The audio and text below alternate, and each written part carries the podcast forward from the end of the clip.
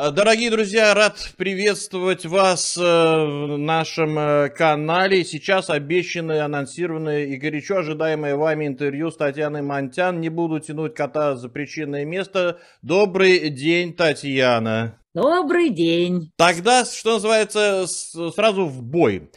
И первый же вопрос, он будет на самом деле серьезный, хотя я понимаю, что мы можем здесь шутить и отшучиваться очень долго, но обстоятельства такие, что надо говорить на серьезные вещи.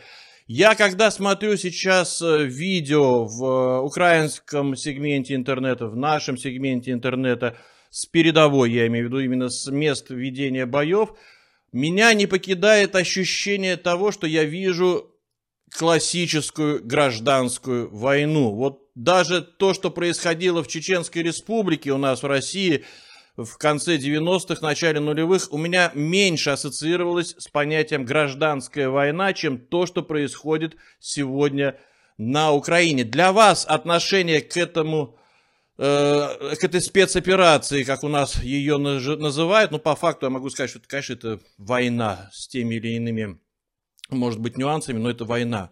Не верю я в такие спецоперации, я в истории не могу найти примера аналогичного, чтобы события, военные события такого масштаба называли спецоперацией. Даже если вспомните Израиль и его спецоперации на арабских э, территориях или в Палестине, или там американские какие-то действия, там панамские, это все равно были войны. Локальные, короткие, но войны. Так вот, ваше отношение к тому, что происходит сейчас на Украине. Вы считаете это гражданской войной или нечто другим? Это, с одной стороны, конечно же, гражданская война, причем в расширенном смысле, обратите внимание, огромное количество людей с самыми разными гражданствами воюют за ту или за другую сторону. Но в целом это гражданская война на постсоветском пространстве с одной стороны, а с другой стороны, 24 февраля началась горячая фаза войны России и коллективного Запада. Войны, которая идет с незапамятных времен. Кто-то говорит с 90-х, вот э, предвестники э, горячей фазы начались э, с того момента, когда первый коктейль Молотова и первый булыжник полетел в ВВшников и Беркутов на Майдауне, и вот с 24-го горячая, самая что ни на есть горячая фаза войны коллективного Запада с Россией. Войны, которую начал именно коллективный Запад.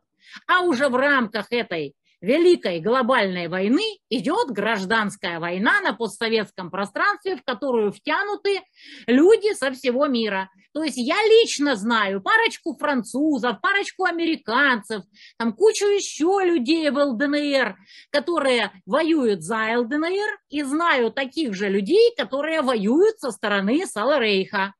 То есть в эту гражданскую войну потихоньку втягивается чуть ли не весь мир. Татьяна, у меня вопрос такой, э, опять же, из моих ощущений, из разговоров с военными, например, которые возвращаются или есть с которыми связь в зоне спецоперации, ощущение э, того, что идет прежде всего сейчас э, противостояние русских с русскими, то есть и там, и там с небольшими, может быть, отличиями, но воюют русские с русскими. И те самые бандеровцы, о которых у нас, допустим, говорят, что мы воюем с бандеровцами, но их э, ну, минимальное количество, то есть упоротых бандеровцев. Да, был Азов в Мариуполе, да, там может быть правый сектор, может быть там э, Закарпатская какая-то сечь какая-то там очередная, ну не суть. Закарпатская сечь, да, Да, да, но а, их не, это не такое количество людей, чтобы говорить, что мы воюем с бандеровцами ощущение, повторюсь, что война идет русских с русскими. Из-за этого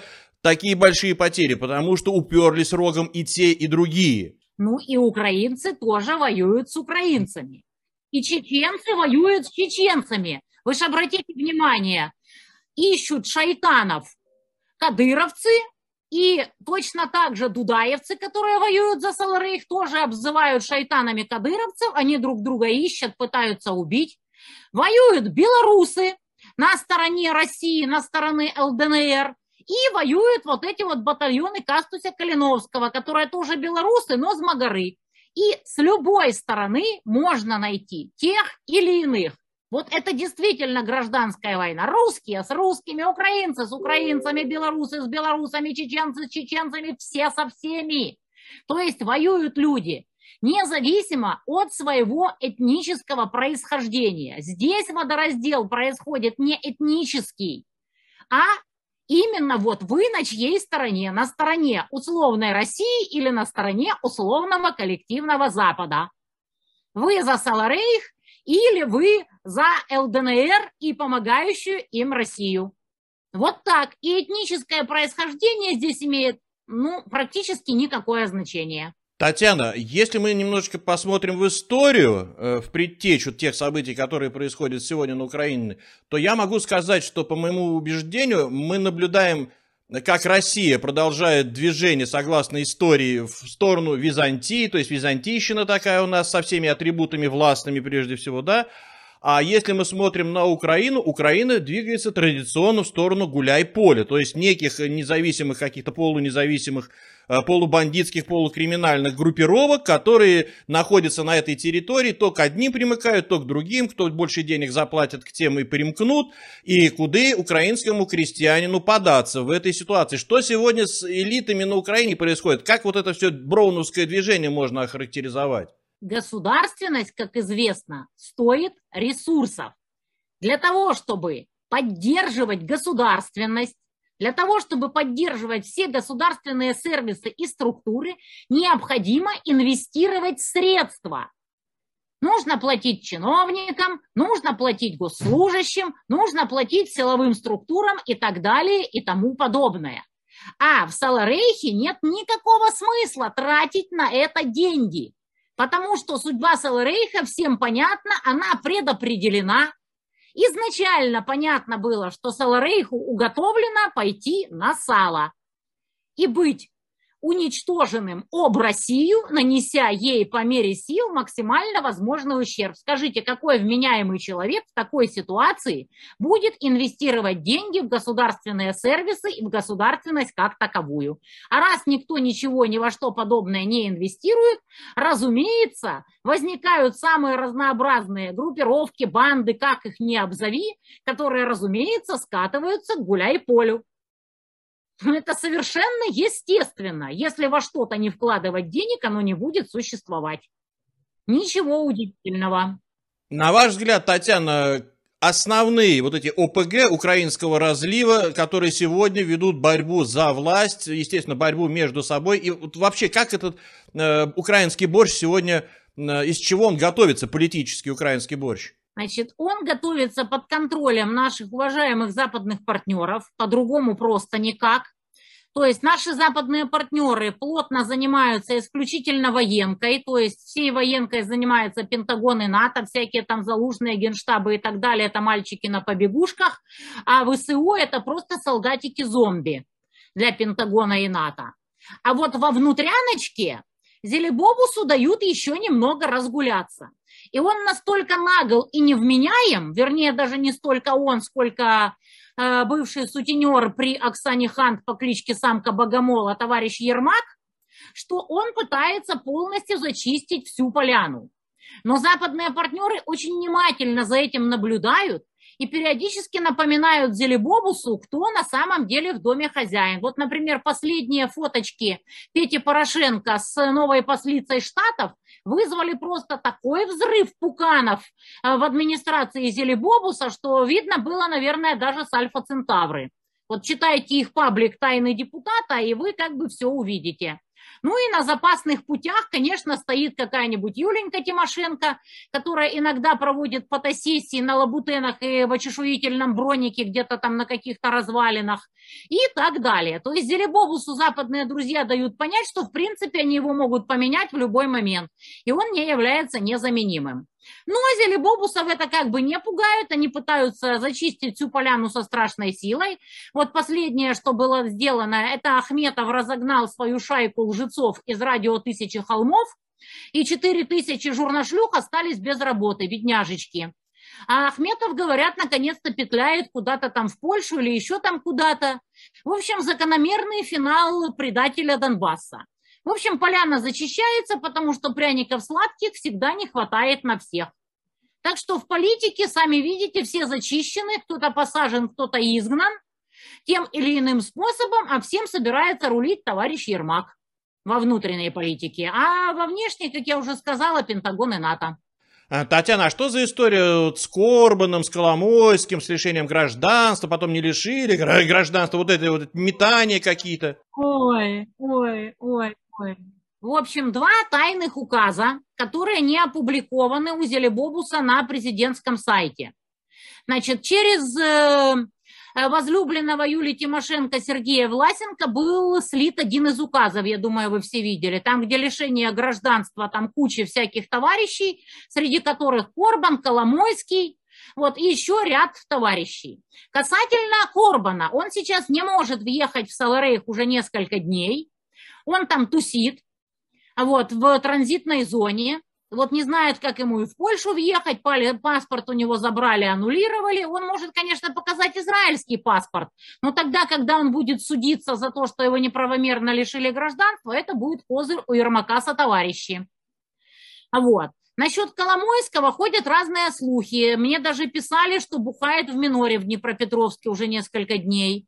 Но я думаю, что это все байки, которые распространяет сам Беня. А подоплека проста, как грабли. Вот это вот вся группировка, которая вот э, Днепропетровская межпуха, они снюхались с американскими республиканцами, которые в ноябре уже, как мы все знаем, вынесут из американской политики демократов. Вот, и что-то там накляузничали на Зелебобуса. Вы же, наверное, слышали выступление этой Виктории Спарц, и неоднократная. Ну и решил Ермак э, на опережение вот лишить гражданства. Посмотрим, как будет развиваться эта прекрасная история внутри уже большой межпухи, не только Днепропетровской, но и Зелебобусовской. Вы знаете, э, у меня коллега, журналист из э, Кривого Рога, мне написала в Телеграм личное сообщение, я у нее спросил, скажи, пожалуйста, как вот вообще относится в свете всех этих событий к российской армии э, у, у, вас на Украине? Как? Что, что люди говорят? Ты же ходишь, слушаешь.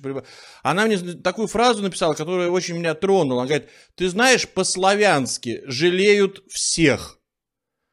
То есть и наших, и наших, ну, грубо говоря, жалеют, потому что с двух сторон фактически многие повязаны родством, и трудно найти у нас семью, у которой не было бы родни на Украине. Она говорит, жалеют всех.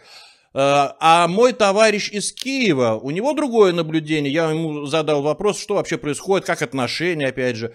Он говорит, ты знаешь, э, он коренной киевлянин, он говорит, э, у нас э, примерно 70% вообще плевать, какой флаг будет над зданием Верховной Рады. Лишь бы была работа, было безопасно, соблюдался закон, и люди чувствовали уверенность в том самом завтрашнем дне. Как вы можете охарактеризовать настроение на Украине сейчас? На самом деле достоверную статистическую выборку, разумеется, сейчас получить невозможно по объективным причинам. Каждый ориентируется, разумеется, на свой круг общения. То есть, если человек условно общается исключительно с упоротыми, то ему кажется, что вокруг все одни упоротые, там верят в победу Саларейха и все такое прочее. Если человек, скажем так, условный ватник таковым был и так далее, то и круг общения у него, соответственно, такой. Ну вот у меня есть разные информаторы, которые мимикрируют под пламенных саларейховцев и проводят вот беседы периодически, вот, как там чего настроение в народе. И вот все они мне дружно пишут, что вроде как наступает перелом. Уже нет мощной веры в э, безусловную победу Саларейка. То есть начинает вот этот вот весь пиар-дурман развеиваться. Ну и кроме того, там поступают инсайды, что уже недовольны Зелебобус и Арестовичем, потому что большинство народа как бы вот уже понимая, что это все гон, треп, ну если ты орешь, то тот-то город будет не сдат, а его берут и сдают, ну как бы народ и относится. И уже столько времени обещают контрнаступление, ВОЗ и ныне там, в общем, все как обычно. Вот так народ примерно к этому и относится. То есть начинают потихоньку попускаться. Уже усталость от этого всего. Значит, э, гривня скакнула до 40 примерно, то есть на прошлой неделе 36, на этой неделе уже 40, по крайней мере, именно так выводят в криптобакс. Цены совершенно безумные. Если раньше условная сумка продуктов стоила 2500 гривен, то сейчас уже до 4. Вот, начинается потихоньку дефицит с продуктами, в общем, и все такое прочее. То есть потихонечку, полигонечку начинает Целорейх схлопываться. А отношения у обывателей, разумеется, всегда одинаковые. Не трогайте нас, и наплевать нам на флаг.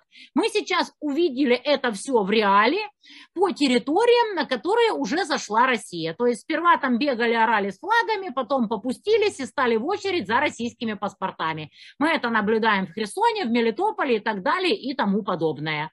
Так что то же самое будет и по всей остальной территории Саларейха. И никак иначе. Татьяна, хочу спросить, э, как гражданин России, э, гражданку Украины – что, на ваш взгляд, не так делает Россия в данный, в данный момент? Что, и даже так я скажу, что она сделала не так до того, и что она, не делает, что она делает не так сейчас? Ну, я считаю, что в 2014 году не следовало признавать все это отребье нацистская, весь этот госпереворот. Но вот э, на днях буквально Лавров сказал э, Маргарите Симонян, что да, мы наивные, мы доверчивые, западные партнеры нас очередной раз кинули, умоляли нас вот, не заявлять о незаконности госпереворота, признать Петю. Лавров сказал, что Порошенко – это лучший выбор украинского народа. Надеюсь, ему не сильно икалось, когда Петюлька орал, что их дети будут сидеть в подвалах.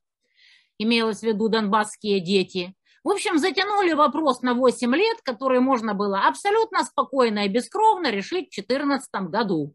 Но есть там разные мнения, что вот, там Россия была не готова, но исходя из того, что я сейчас слышу от российских военкоров, даже не какое-то там очернение и так далее, посмотрите, массово собирают всякие броники, баофенги, там еще там что-то, там мавики. Ну, если 8 лет готовили, простите, а где это все? Что нужно сделать нам сейчас в первую очередь, на ваш взгляд? Россия, России. Ну, не знаю, как-то вот вставай, страна огромная, потому что вот я побывала в Питере, я побывала в Москве, здесь народ на полном расслабоне. Есть, конечно, существенный процент людей, который вовлечен, переживает, собирает деньги и мирным, и военным, и делает все, что может. Но есть и очень значительная прослойка людей, которые вот мы за абстрактный мир слушают Дудя, особенно молодежь, и как бы совершенно не вовлечены, и плевать хотели на это СВО, и в шоке от того, что происходит, и все такое. То есть вот нет такой целостной концепции «вставай, страна огромная». И наоборот, мне кажется, что вот власти как бы боятся что вот возникнет вот такое движение «Вставай, страна огромная», на самом деле у них спи, не просыпайся. Потому что вот начнут люди вопросы, наверное, задавать, а почему мы всей страной собираем на бровики, баофенги и мавики? Если нам рассказывают, что мы 8 лет готовились к войне, а в 2014 году не были готовы. И я думаю, что пока нет возможности отвечать людям на эти вопросы, и очень не хочется, чтобы эти вопросы люди начали задавать. А когда люди пытаются их задавать, то выпрыгивают охранители.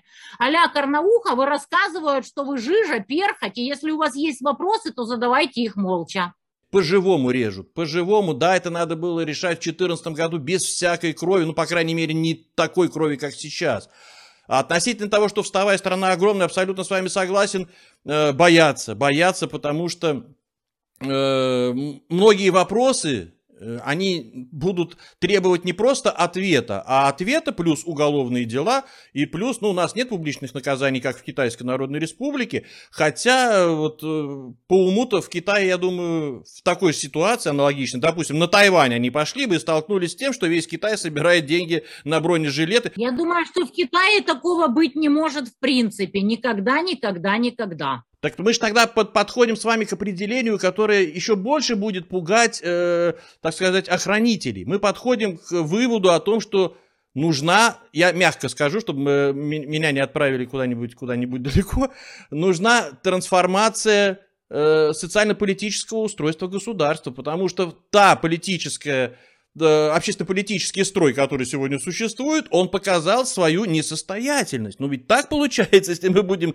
говорить на чистоту. Дмитрий, вы понимаете, что с вами будет после этого интервью, после этих слов со стороны охранителей? Я понимаю, я задаю вопрос. Я ничего не утверждаю, никуда не призываю. Я задаю вопрос. Так что ж тогда получается по логике вещей? Надо так делать, как в Китае? Ну вот как бы мы имеем то, что имеем, а какие будут сделаны выводы из ситуации, которая вообще невозможно отрицать, ведь даже охранители не отрицают дефицит квадрокоптеров, бронежилетов, значит, раций и всего остального.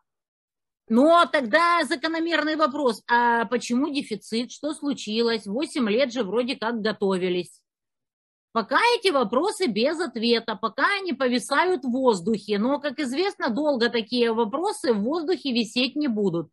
Обязательно будут искать каких-то крайних, я так думаю. И прежде всего речь идет о э, вице-премьерах, как я считаю, которые курировали отечественный ВПК, ВПК после 2014 года. То есть товарищ Рогозин, который у нас ракеты под Желих и Хламу раскрашивал, песенки писал. У нас же траур случился в культурном плане. У нас все песни товарища Дмитрия Олеговича Рогозина убрали с сайта Роскосмоса ровно в тот же день, когда его уволили. И на его место пришел Борисов, который, э, как и он, возглавлял ВПК, теперь его понизили на Роскосмос. У них какая-то странная трансформация.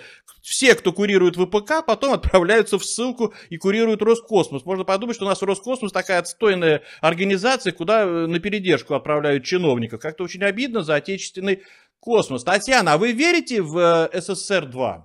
Ну, как бы мы в процессе, еще, так сказать, шансы не потеряны, все как бы может еще быть. Но я хочу сказать, почему вот так вот на самом деле получилось. Да потому что на самом деле никто не собирался воевать, до последнего надеялись впихнуть ЛДНР в Саларейх.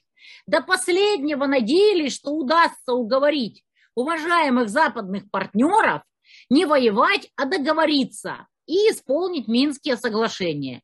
Вот лично для меня совершенно непонятно, как можно было верить в то, что Запад на это согласится. Вот у меня просто в голове не укладывается, что есть люди, которые верили, что удастся договориться с Западом. Мне это казалось полным абсурдом с самого начала. Не для того они устраивали Майдаун, чтобы договориться с Россией. Они изначально шли с войной. Ну и вот в итоге вот так получилось.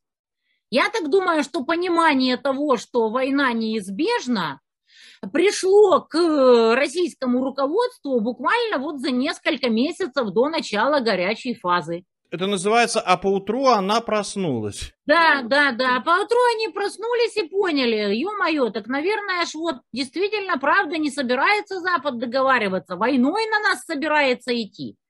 Как говорится, вот э, кое-что подкралось незаметно, но видно было издалека. Но видно было нам, тем, кто был внутри ситуации. Потому что я, например, постоянно шастала туда-сюда, вот, по линии соприкосновения, и видела, какие эшелонированные укрепления копаются в той же Авдеевке, бетонируются и все такое прочее. То есть я видела воочию, как в Украине исчезает медицина, социальная защита, наука, образование, все, все, все, и все эти ресурсы кидаются в топку подготовки к войне. Вот абсолютно ото всего отбирали деньги эти 8 лет и все забрасывали на армию. Зачем же это можно было делать? Какой в этом был глобальный смысл? Понятно только один. Только кинуть Саларейх в атаку, чтобы он убился об Россию потому что и никаких иных выборов, кроме как убиться, нет, слишком уж Россия велика, слишком уж силы не равны изначально. Но как это можно было не видеть, не замечать, там, разведки, еще там кому-то, я не знаю. И с другой стороны, там, с 19 -го года люди, которые воюют там в народной милиции ЛДНР, писали отчеты о том, что на самом деле происходит, что народную милицию, если Саларейх попрет, сметут за три или максимум за четыре дня если Россия не вступится. Понятно, что Россия не имела никакого выбора. Или вступиться, или сразу сдаться. Россия выбрала вступиться. Видите, уже сколько? Пять месяцев никак не могут взять Авдеевку. Неужели кто-то не видел, что копают в Авдеевке и как это бетонируют? Поэтому вот эти все вопросы по-прежнему повисают без ответа. А, Татьяна, э, отсюда у меня вопрос, как мы заговорили о проблемах, которые были в э, ЛДНР вот за эти 8 лет. Я тоже являлся свидетелем того, что там происходит, и многие э, вещи, которые там происходили, мягко говоря, совершенно не вяжутся с э, тем, что декларировалось нам э, теми же самыми охранителями. Э, видимо, они прекрасно все знали, я подразумеваю, но повесточка была другая. Однако сейчас там назревают очень серьезные социальные проблемы, связанные с мобилизацией. Мы много говорим о том, что Украина бросает в топку войны и людской фонд, то есть молодых украинских парубков, которые гибнут под ударами российской арты. Однако в ДНР идет мобилизация точно таких же молодых людей, 18, 19, 20 лет. Мне просто пишут в личку письма э, женщины, матери этих детей, они, они выпьют о помощи, потому что дело не в том, что мобилизуют детей, 18-19-летних э, ребят. А проблема в том, что их отправляют на передовую со слов этих женщин, то, что вот мне пишут, вот пусть прокуратура, я не знаю, российская проверит, там, даст пендель волшебной прокуратуре ДНР, там, и так далее, отправляются на линию соприкосновения неподготовленные, не до конца укомплектованные, без наличия опытных командиров. То есть фактически они несут неоправданно большие потери по причине того, что в ДНР и в ЛНР все эти 8 лет курили бамбук и не выработали систему подготовки резервистов, которые в случае войны, которую все ждали, я с вами полностью согласен, в случае начала войны быстро поднимут под ружье, но они пойдут подготовленными, обученными, обмундированными, с оружием, со всем необходимым. Если бы было так, ни одна бы мать из Донецка мне бы не писала. Они, они мне это говорят. Мы бы вам не писали, если бы это было вот так. Но их же отправляют туда абсолютно не готовыми. Даже медкомиссию зачастую не проходят. И получается, мы тут мы видим, а тут мы не видим ничего. И все это списываем на то, что война все спишет, мы потом после войны разберемся. Генерал Лебедь говорил, что да, коней на переправе не меняют, но а слов еще как надо менять. Вот не считаете ли вы, что у нас слишком много ослов скопилось в неких, э, так сказать, э, организациях, которых не то чтобы менять пора, а гнать поганой метлой? Ну, это вроде как не секрет, и видео ходят соответствующие, и э, мне пишут на стриме постоянно в чате подобные истории, и в приват мне такое пишут. Ну, это уходит, конечно, и в публичное пространство постоянно. Да, естественно, такая проблема есть, скрыть это невозможно. Ну, ну как, ну это же живые люди, которые пользуются интернетом и везде об этом пишут и все такое. Да, проблема есть. Собирается ли ее кто-то решать? Будет ли кто-то за это отвечать? Естественно, это вопросы не ко мне. Я могу только констатировать, что да, в публичное пространство пробиваются такие истории. Ну и насколько я знаю, даже вот доходят всякие такие истории до следственных органов. Это мне уже рассказывают мои однокурсники, которые там, соответственно, работают. Вот. А будет ли кто отвечать? Ну, ну, все как обычно. Посмотрим. Все благостно наблюдали за Курченко, за тем, что он творил в ЛДНР все эти годы, все наблюдали за Ташкентом, ну и за всем этим остальным. То есть вот это тоже показывает, что в принципе собрались оттуда выкачать все по максимуму, ну и назад впихнуть в Саларейх, договорившись с коллективным Западом. Но, как говорится в известной украинской пословице, на так сталося, як гадалося. А теперь, как говорил товарищ Кравчук, маемо, то еще маемо. Давайте в конце блиц-опрос от подписчиков. Мне присылали вопросы. Я отобрал наиболее, как мне показалось, интересный, актуальный. И попрошу вас коротенько по ним э, пройтись. И первый вопрос. Э, из Севастополя мне его прислали. Планирует ли Татьяна Монтян приехать в Севастополь? Ну и в, Кры- в Крым. Я очень хочу на родину, я очень хочу на родину, если кто не в курсе, то я из Керчи. Вот, но я прежде всего хочу на Донбасс. Я подала заявление о въезде в ДНР, потому что я гражданка Украины с киевской пропиской.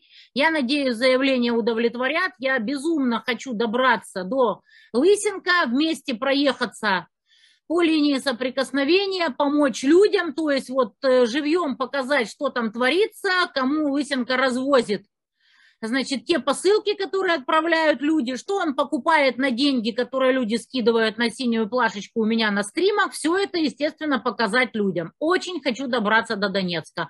А там уже посмотрим, что будет дальше. Ну, Донецк в приоритете и прежде всего. Хорошо, второй вопрос. Э, собирается ли Татьяна Монтян получать российское гражданство? Я до сих пор являюсь действующим украинским адвокатом и до сих пор веду дело Кацабы по интернету.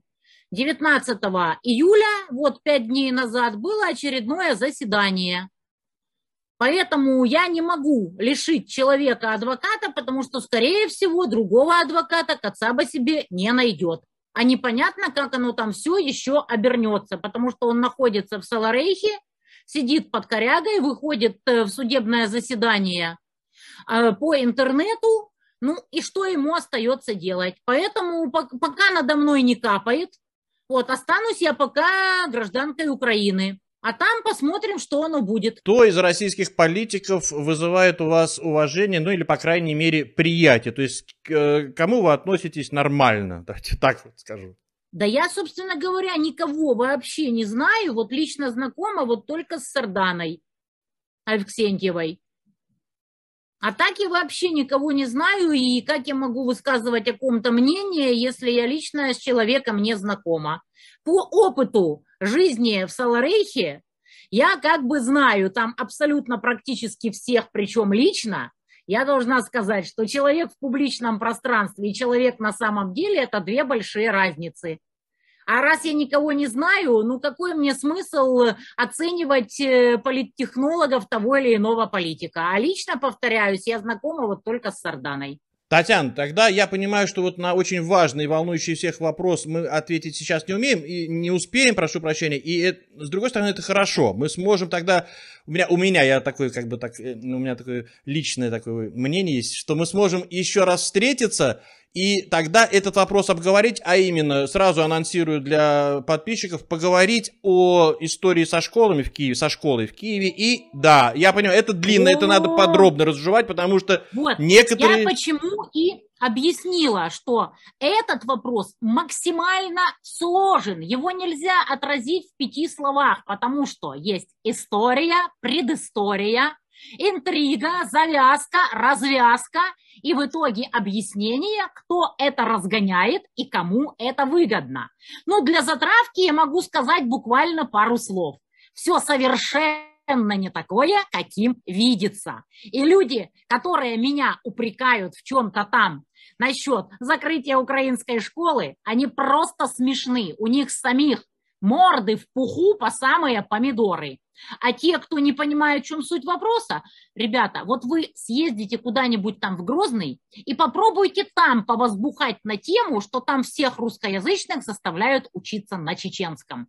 Я посмотрю, что с вами станется. Я почему-то уверена, что вы слова не скажете на эту тему. Никогда, никогда, никогда. Это так, аналогия чисто для затравки. А Дмитрию я скажу зрителям, я скинула весь расклад, чтобы он просто предварительно ознакомился, что там происходило на самом деле, провел факт-чекинг, может быть, выяснил у каких-то других людей, правду ли я написала. Ну и потом мы, конечно, поговорим об этом максимально детально, потому что язык обучения в национальных школах – это действительно та проблема, которая по максимуму людей настропаляет друг против друга. И всякие негодяи постоянно используют эту тему чтобы разжигать межнациональную рознь. Вот мы и вскроем, как это происходило в Украине в 2012 году, и как вот эти люди, которые сейчас на меня вякают, поучаствовали в том, к чему мы пришли сейчас со своей, со своей стороны могу передать пламенный пример, привет э, господам Ищенко и Корнилову. Я думаю, вы будете э, ходить с красными ушами во время нашего следующего разговора с Татьяной, потому что, ну и опять же, зрители немножко так интригу дам. Там не обошлось без вот этих наших ура справжних ура патриотов, которые сегодня просиживают штаны у одного известного российского э, э, ведущего. Вы заметили, что мы демонстративно не упоминали ничьих имен, Потому что мы считаем, это не стоит того. Сейчас есть о чем поговорить. Вот когда нам будет не о чем поговорить, если такая ситуация случится, возможно, мы будем кому-то перемалывать косточки. Но пока нам есть о чем поговорить. Спасибо большое, Татьяна, за это интервью. Надеюсь, следующее интервью будет не, достаточно скоро, чтобы зрители не соскучились. Конечно, конечно. Мы посмотрим фидбэк, может, будут еще какие-то интересные вопросы. Не все же настолько невменяемы, чтобы из э, чата в чат, из стрима в стрим э, педалировать эту несчастную школу, которую я ни разу не закрывала, как понятно уже всем вменяемым людям. Ну все, спасибо большое еще раз, Татьяна. До свидания. Пожалуйста. Всем пока.